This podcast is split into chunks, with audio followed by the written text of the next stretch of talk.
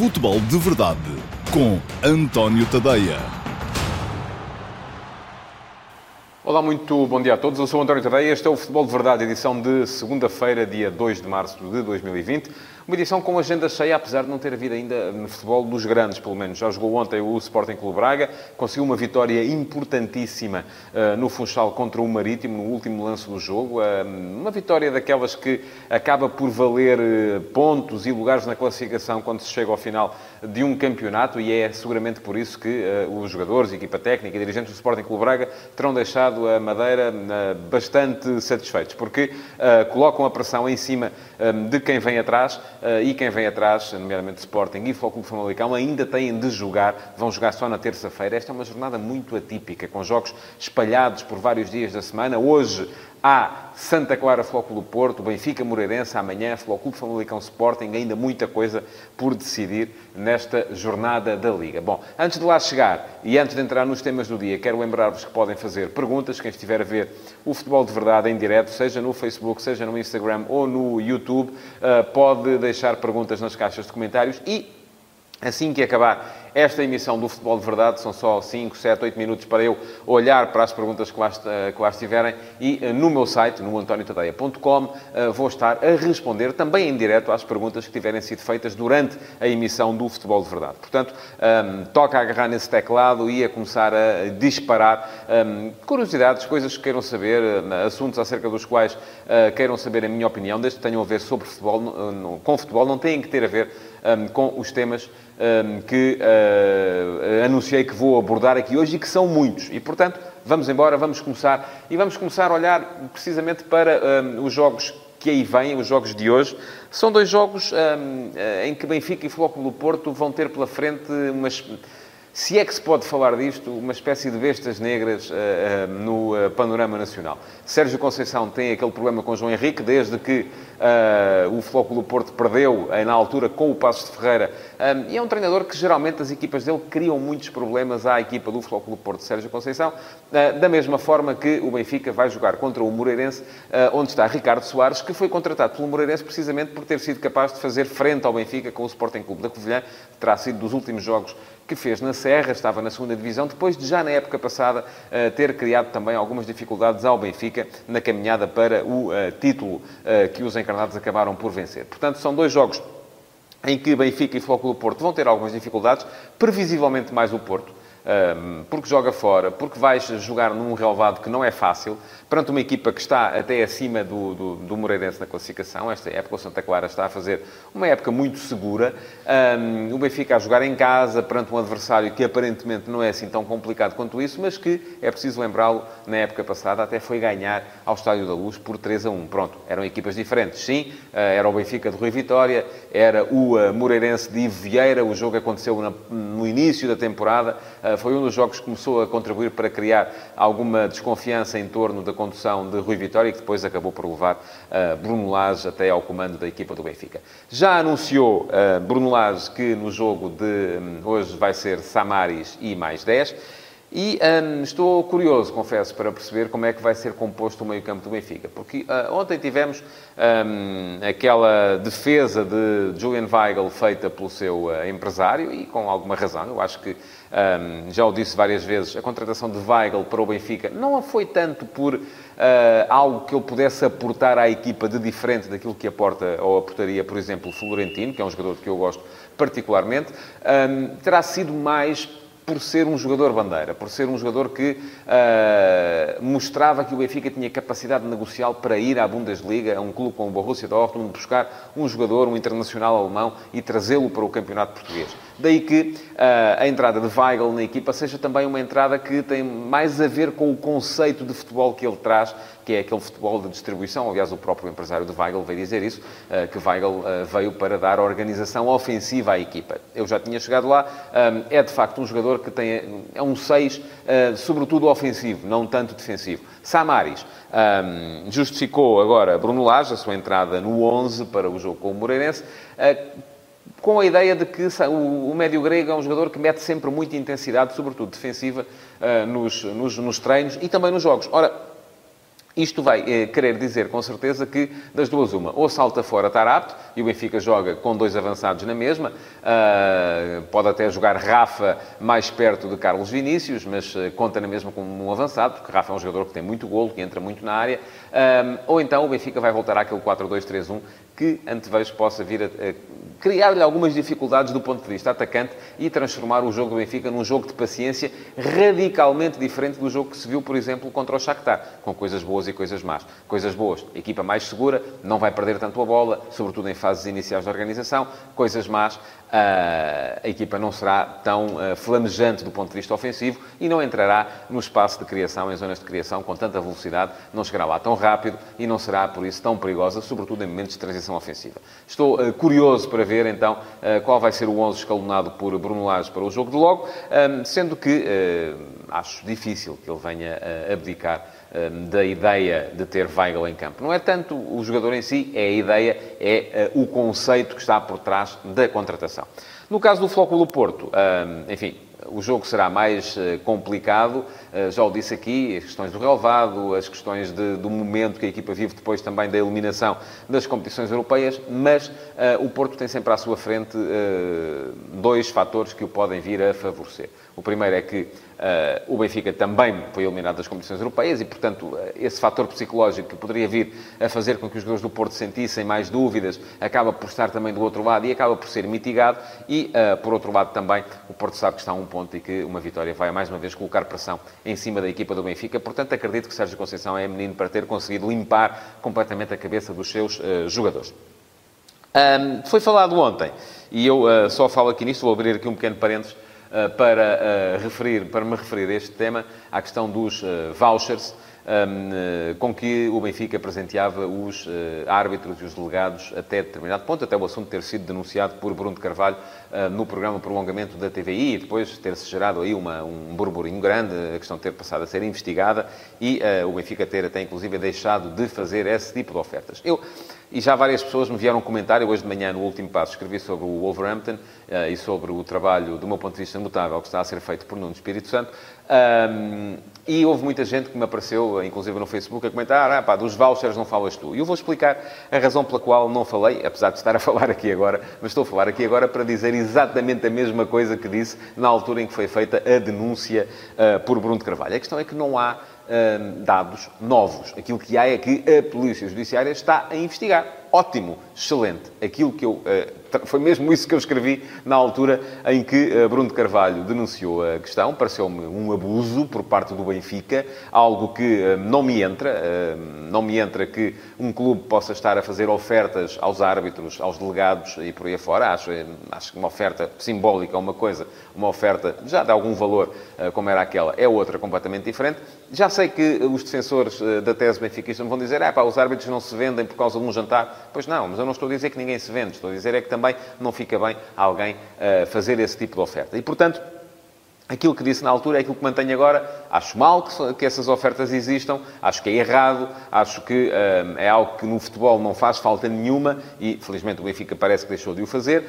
Um, e aquilo que tem que acontecer é ser investigado. Ser investigado se de facto houve aqui alguma tentativa de ilícito ou de favorecimento. É isso que está a ser feito e, portanto, ainda bem que está a ser feito. O que aconteceu ontem foi apenas que a TVI deu uma notícia a dizer que a Polícia Judiciária não deixou cair a investigação. Ótimo, excelente que a investigação chegue até ao final e que, se houver alguém a, a, a, culpar e a penalizar, que seja culpado e penalizado. Se não houver, que não seja culpado nem penalizado. Portanto, aí tem que ser, de facto, os tribunais e tem que ser, de facto, o Ministério Público a primeiro decidir se quer deduzir a acusação ou não e depois os tribunais a julgar se há ou não culpa formada uh, por parte uh, dos uh, alegados réus, que nem o são sequer ainda, porque não há processo.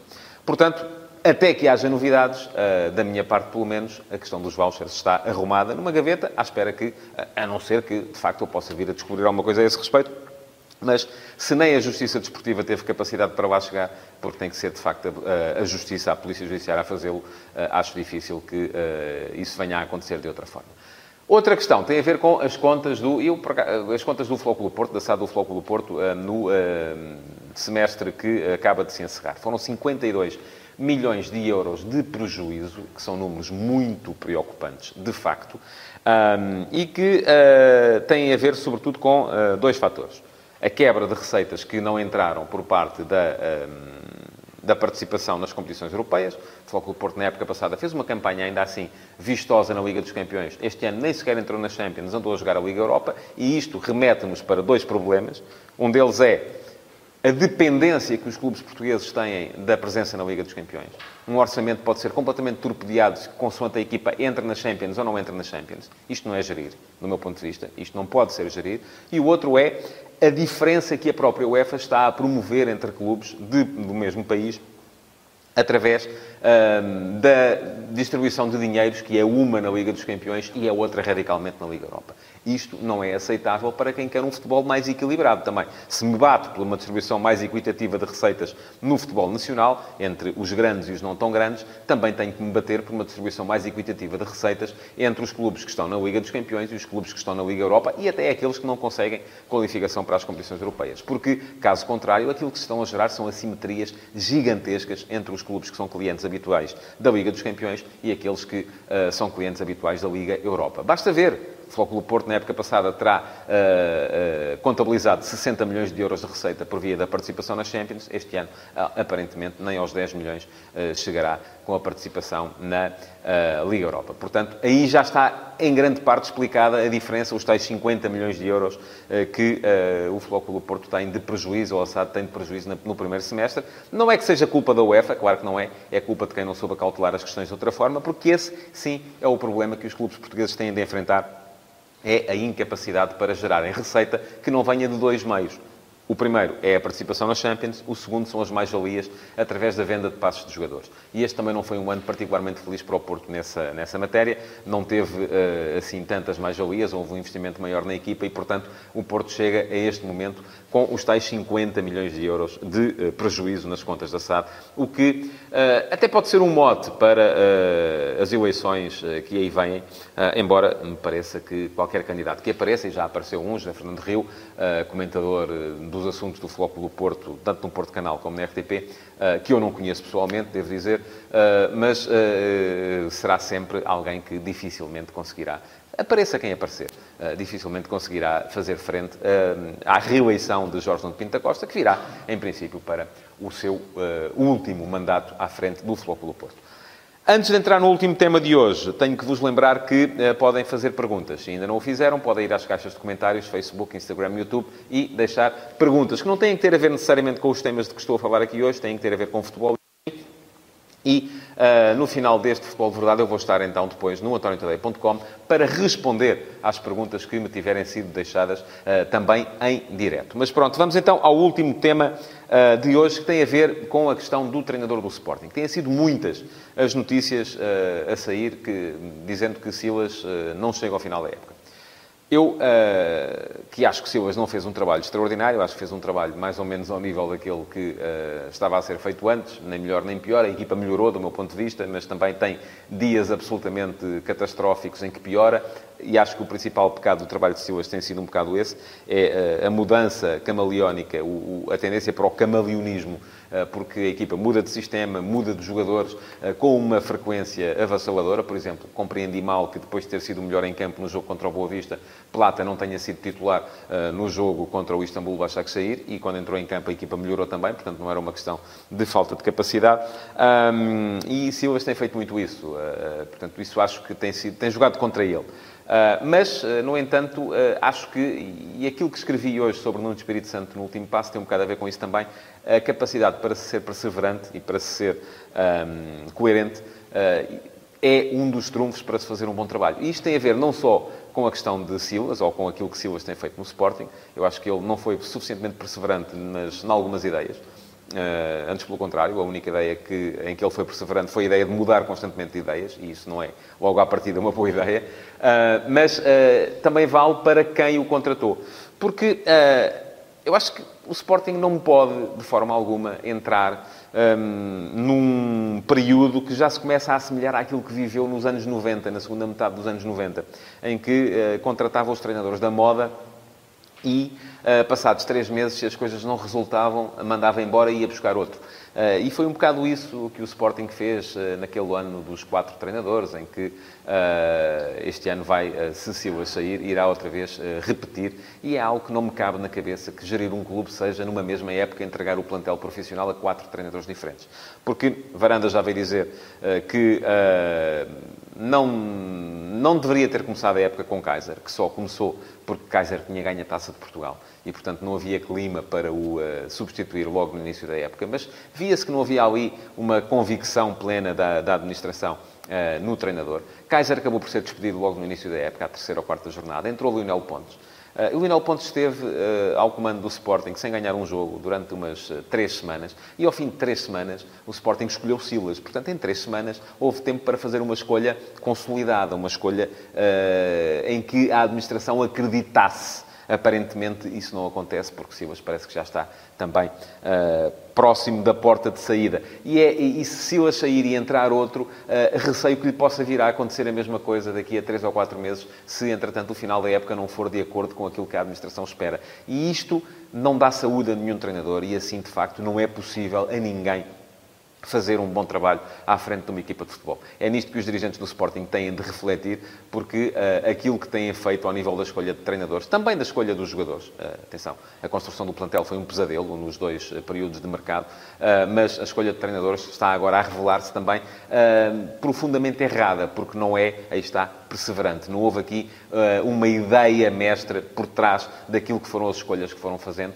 e isso acaba sempre por se refletir nos resultados. Chegamos então ao fim do Futebol de Verdade de hoje. Aquilo que vos posso dizer para já é que uh, agradecer-vos por terem estado aqui, uh, pedir-vos para porem o vosso like, para partilharem esta emissão do Futebol de Verdade e já sabem que ainda têm mais um ou dois minutinhos para deixar perguntas nas caixas de comentários, quer estejam a ver-me no Facebook, no Instagram ou no YouTube, onde quer que seja, deixem as vossas perguntas e eu daqui a uns 5, 7, 8 minutos vou estar no antoniotadeia.com para responder. Quando entrarem no site, é logo à direita, Q&A, perguntas e respostas, está lá uma janela com link para a emissão de hoje das perguntas e respostas. Muito obrigado por terem estado aí e até já no antoniotadeia.com.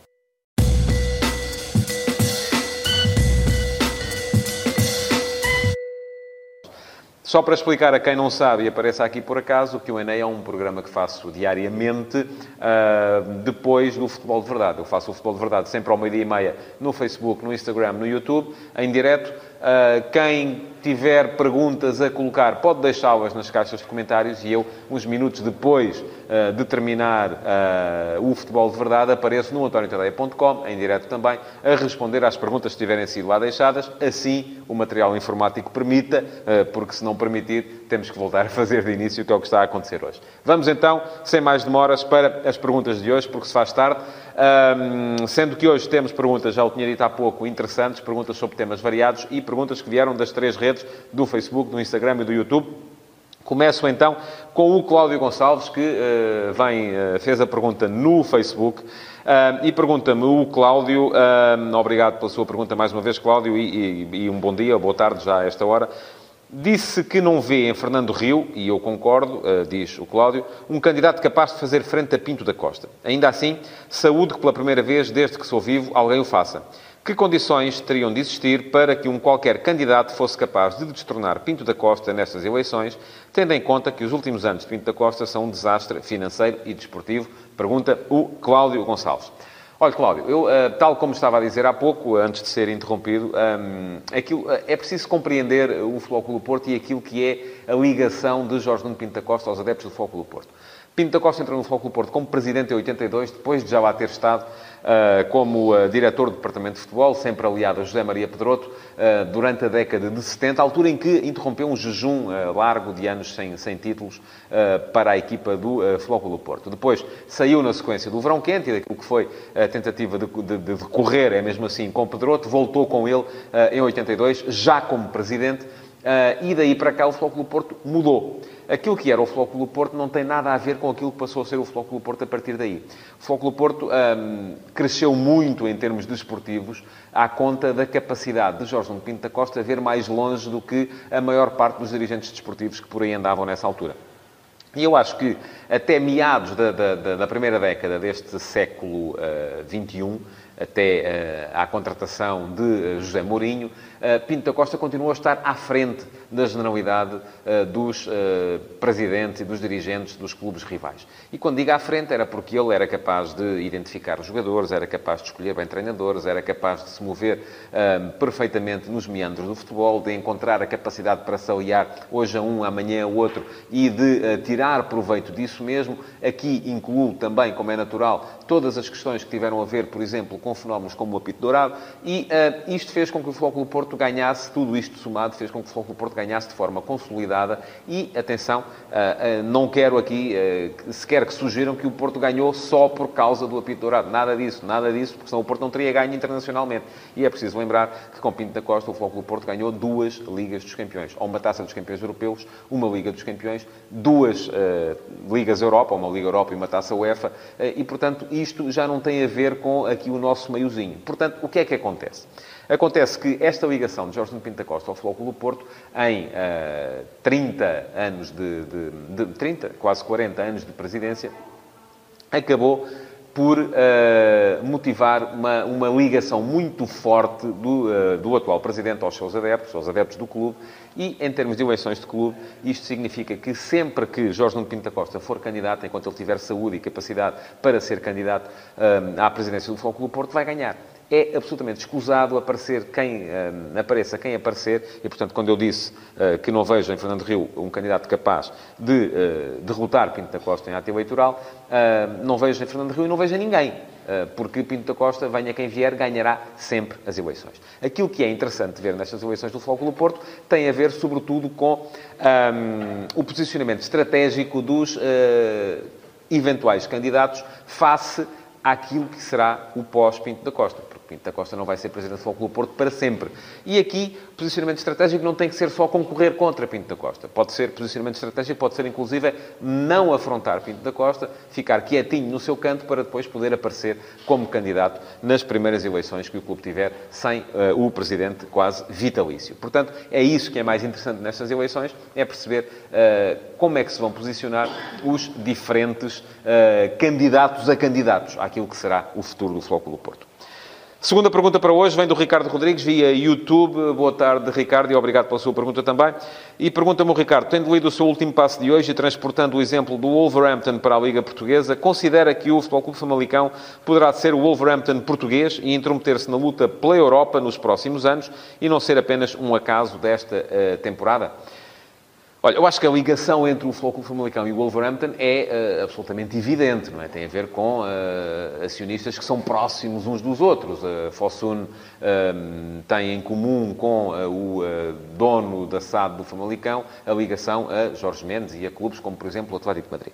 Agora, aquilo que eu acho é que o Clube Famalicão até queimou aqui algumas etapas, porque subiu Uh, e já está a ser candidato, tal como foi na época passada o Wolverhampton. O Wolverhampton subiu e no primeiro ano na, na, na Premier League acabou por conseguir a qualificação para a Liga Europa. E o Futebol Famalicão está também em condições de lutar pela presença na, na, Liga Europa na próxima temporada. Está dentro da luta, está lá e sim, acho que uh, pode perfeitamente, até porque é mais barato, eu já tinha dito, dito, dito isto aqui em emissões anteriores, é mais barato fazer uma equipa para chegar às competições europeias em Portugal do que em Inglaterra, como é evidente, não é? Daí também que uh, o Wolverhampton tenha tido que gastar mais dinheiro para o conseguir. Agora, Aquilo que me parece é que o Futebol Famalicão, neste momento, na pirâmide global da organização, do grupo, está um bocadinho abaixo. Estão a ver aquela, aquela, aquele desenho com o tubarão a comer um peixe menor, a comer um peixe menor, a comer um peixe menor, a comer um peixe menor. Pronto, o Famalicão está, é um dos peixes mais pequenos ali nesta uh, cadeia e, eventualmente, uh, poderá vir a crescer na, na, na, na, hierarquia,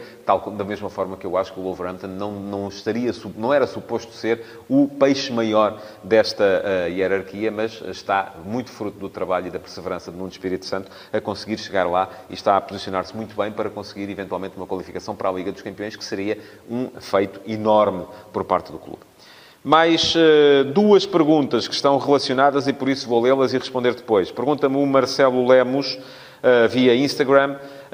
Um, ontem só consegui ver a segunda parte do El Clássico e pareceu-me que o Barça é uma equipa muito mole e com vários jogadores fora de posição. Terá estaleca para vencer a Liga e a Liga dos Campeões? E uh, pergunta-me também o Simão Rochinol um, o que achou do El Clássico de ontem. Quem tem melhores condições para chegar ao título nesta temporada? Bom, agradeço aos dois um, pela pergunta. Eu devo dizer, ontem, eh, como quem já seguiu, quem, segue, quem me segue, por exemplo, no Instagram já pode ter percebido, eu ontem fiz 50 aninhos e, portanto, ontem não vi futebol à noite. Estive a jantar com uh, amigos e por isso mesmo não posso falar com propriedade daquilo que foi o, uh, o jogo entre Real Madrid e Futebol Barcelona. Agora, posso responder ao Marcelo Lemos se o Barça tem estaleca para vencer a Liga e a Liga dos Campeões. Eu acho que sim, é uma das equipas que tem. Agora, há cinco ou seis equipas que têm, que têm esse tipo de estaleca e depois tudo dependerá da forma como se apresentarem uh, no, no, dia que conta, nos dias que contam, porque os quartos de final já vão ser apertados, as meias finais são mais apertadas ainda e a final então nem se fala. Em relação àquilo que me pergunta ao Simão Rochinol, quem tem melhores condições para chegar ao título esta temporada, um, eu olho para o Real Madrid, para o Barça e vejo o Real Madrid mais forte, mas atenção, isto tem muito a ver com a, a, a consolidação de processos que Zinedine Zidane já terá conseguido no clube, embora seja uma consolidação muito a fruto daquilo que é a capacidade individual dos seus jogadores, faça um Barça que uh, me parece vacilar, e aliás, a questão do treinador e a substituição do treinador a meio da época não terá, com certeza, ajudado, pelo menos essa é a minha opinião. Mais uma pergunta vem do uh, Paulo Pérez, uh, Jorge Paulo Pérez, uh, via Facebook. Pergunta-me: tenho visto o seu, tenho visto o Retafe e gosto bastante do seu treinador, do Retafe. Portanto, acha que ele é um bom treinador com identidade e que pode vir para um dos grandes um, e ele assina Paulo Pérez, portanto o nick é Jorge Paulo Pérez, mas uh, Paulo, muito obrigado pela sua pergunta. Uh, e aquilo que lhe posso dizer é que uh, o Pep Bordalás é um treinador indiscutivelmente, quando me pergunta, acha que ele é um bom treinador? Indiscutivelmente. Se ele tem, ele tem identidade, indiscutivelmente também. Se pode ir para um dos grandes Acho mais difícil. Se por grandes, me está a falar de Barcelona, digo-lhe já que não. Se me está a falar de Real Madrid, eventualmente. Já vimos coisas uh, a fazerem menos sentido. Por exemplo, a Rafa Benítez como treinador do Real Madrid foi algo que, do meu ponto de vista, nunca fez sentido nenhum. E, no entanto, ele esteve lá. Um, Pep Bordalás, sendo um extraordinário treinador, é um treinador de uh, escola. E é uma escola que no meu ponto de vista, pelo menos, não é uma escola uh, que o possa ajudar a ser treinador nem do Real Madrid nem do Barça, eventualmente de um Atlético, se o Atlético continuar fiel ao cholismo depois de, Cholo Simeone. Mas, uh, embora, enfim, é preciso dizê-lo também, uh, a identidade do futebol de Bordalás não tem a ver necessariamente com a identidade do futebol de Simeone, simplesmente é um futebol mais de cariz mais defensivo e isso acho difícil que numa liga como a Liga Espanhola venha a fazer escola num grande. Pergunta-me o Bruno Bento, e esta é uma pergunta recorrente que aparece aqui com alguma frequência. Uh, Daniel Bragança estará para o ano de volta ao Sporting. Qual é a sua opinião sobre este assunto? Olha, uh, agradeço-lhe a sua pergunta também. Uh, o Daniel Bragança já o vi jogar agora pelo Estoril. É um jogador interessante. mas é preciso ter em conta uma coisa. Uma coisa é jogar na segunda Liga, outra coisa é jogar na primeira. E Daniel Bragança este ano já é, agora já é titular do Estoril e eu acho que a última vez que esta pergunta apareceu, ele nem sequer era titular e o treinador do Estoril até era um treinador com ligações ao Sporting, era o Tiago Fernandes. Agora já está uh, como, como titular. Uh, terá muito a ver com aquilo que é uh, o rejuvenescimento da equipa do Estoril depois da nomeação do treinador do Sub-23 para, para gerir a equipa principal. Um, mas acho que Daniel Bragança, tal como todos os outros miúdos que chegam às equipas principais, um, podem dar podem não dar. Que ele tem categoria? Tem. Que ele tem bom futebol, futebol fino? Tem. Não sei se tem a intensidade que lhe permita resultar a um nível mais, uh, mais elevado e já se sabe que para jogar a um nível mais elevado a intensidade é, é tudo. E isso, por exemplo, Francisco Geraldes, olha-se para ele e vê-se que é um jogador de uma qualidade e de um toque fino uh, como há poucos. Só que depois falta-lhe de facto essa intensidade e essa é a razão pela qual não tem conseguido afirmar-se na equipa do Sporting. Pergunta-me o uh, Tiago Costa: um, será que alguma vez conseguiremos, na Liga Portuguesa, ver uma estabilidade ao nível do treinador como se vê na Liga Inglesa? Acho um ponto fundamental para o sucesso desportivo a médio e longo prazo. Conseguiremos esperar tempo sem títulos a bem de uma estabilidade no projeto desportivo? Olha, Tiago, eh, isto é quase um comentário, mas eh, aquilo que eu lhe posso dizer, além de lhe agradecer por ter feito esta pergunta, é que sim, estou de acordo consigo. Acho que essa estabilidade é fundamental. Aliás, a minha ideia ao escrever hoje sobre o Wolverhampton tinha a ver um bocado com isso, com aquilo que é a estabilidade na condução, com aquilo que é uh, a definição de uma linha de rumo e a capacidade do clube para a seguir e para uh, ser perseverante, ser uh, coerente na forma como ataca os objetivos. Um, e isso tem sido, tem funcionado. Agora, a mentalidade em Portugal não tem, não tem muito a ver com aquilo que é a mentalidade em Inglaterra. Embora muitos clubes tenham mudado já de treinador em Inglaterra este ano também. Uh, é preciso perceber que uh, a eclosão das redes sociais também tem, também tem eh, o dom de, ao mesmo tempo que leva as vozes de toda a gente até às administrações, até aos conselhos de administração, até às direções, uh, também faz com que depois quem trabalha seja um bocadinho mais vulnerável aos insultos que vêm precisamente nas redes sociais. Antigamente, tudo o que os adeptos podiam fazer era ir mostrar os lenços brancos ao estádio e depois, durante uma semana, não se falava do assunto. Agora não. Agora, todos os dias, eh, sempre que há um post do clube nas redes sociais, esses mesmos adeptos têm a capacidade para aparecer e para comentar e para tentar influenciar. E às vezes é difícil a quem manda, a quem comanda, resistir eh, a toda, a toda essa carga de opinião que lá chega. Isto é preciso também uh, trabalhar a forma de agir com as redes sociais e cada vez menos, ou cada vez menos, não, cada vez mais elas são influentes e os clubes ainda não têm essa capacidade para distinguir e para serem capazes de uh, trabalhar bem com aquilo que lhes vem debaixo dos adeptos. E pronto, chegamos então ao fim do uh, eh, Q&A de hoje.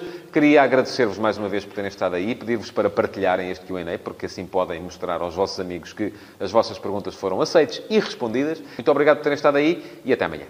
Futebol de Verdade, em direto de segunda a sexta-feira, às 12h30, no Facebook de António Tadeia.